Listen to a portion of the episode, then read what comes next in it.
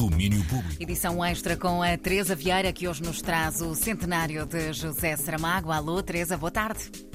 Alô André, boa tarde. Sim, porque hoje passamos o dia a celebrar o aniversário de José Saramago, escritor que faria hoje 99 anos. Isto também porque é a partir de hoje que se começa a celebrar o centenário do ano que vem. Uma celebração que conta com uma programação variada e Pilar Del Rio, presidenta da Fundação Saramago, cantou dizer em traços gerais o que é que vai acontecer nos próximos 365 dias.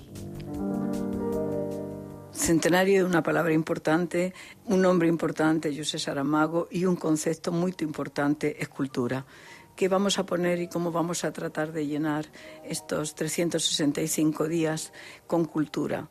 Vamos a, a escuchar música, a leer poema, a ver obras de teatro. Vamos a pretender que la cultura sea noticia un día tras otro. Cultura na ordem do dia e hoje, por exemplo, no Teatro São Luís, há concerto da Orquestra Metropolitana de Lisboa, dirigida pelo maestro Pedro Neves. E antes disso, o manifesto de uma escritura pela leitura, como nos explica Pilar Del Rio.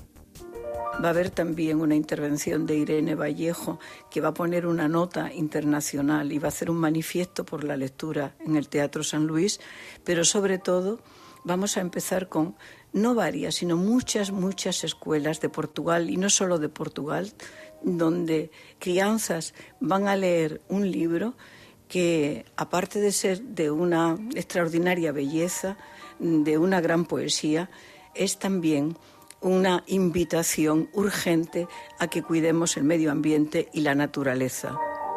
O livro é a maior flor do mundo, História para Crianças de José Saramago, lida por alunos em escolas de todo o mundo. E falando em leituras, partilhamos algumas aqui em antena com alguns certos de obras icónicas de Saramago.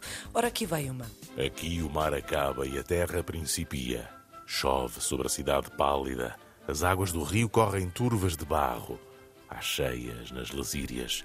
Um barco escuro sob o fluxo soturno é o Highland Brigade que vem atracar ao Cais de Alcântara. É um certo de O Ano da Morte, não é? Maravilhoso, Daniel. maravilhoso, sim, sim. Portanto, com este certo do O Ano da Morte de Ricardo Reis, é o meu pretexto para falarmos também que é o livro de base para o último filme de João Botelho e no elenco desse filme estava o ator Hugo Mestre Amaro, no papel de gerente salvador do Hotel Bragança.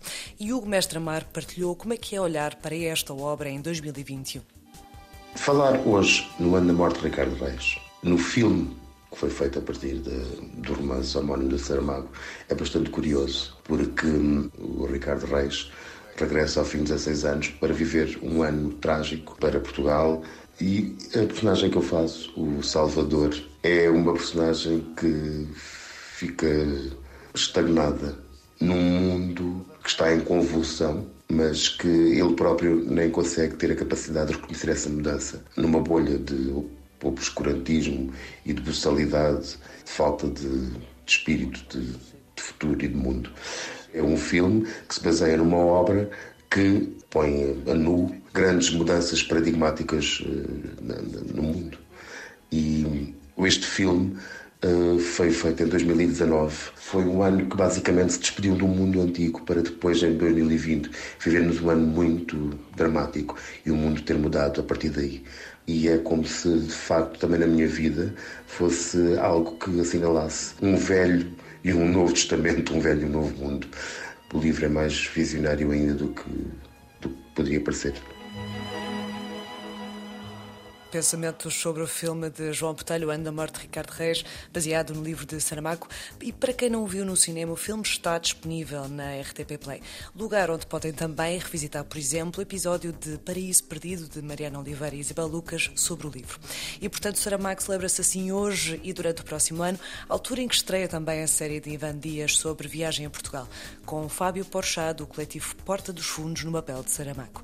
Para acompanharem especificamente a programação da Fundação José Saramago, Saramago ao longo dos próximos 365 dias, basta consultar o site josésaramago.org.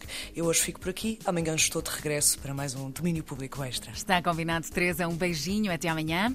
Até amanhã. São 365 dias a celebrar Saramago. São muitos dias e muitas, bo muitos bons motivos para celebrar os escritores.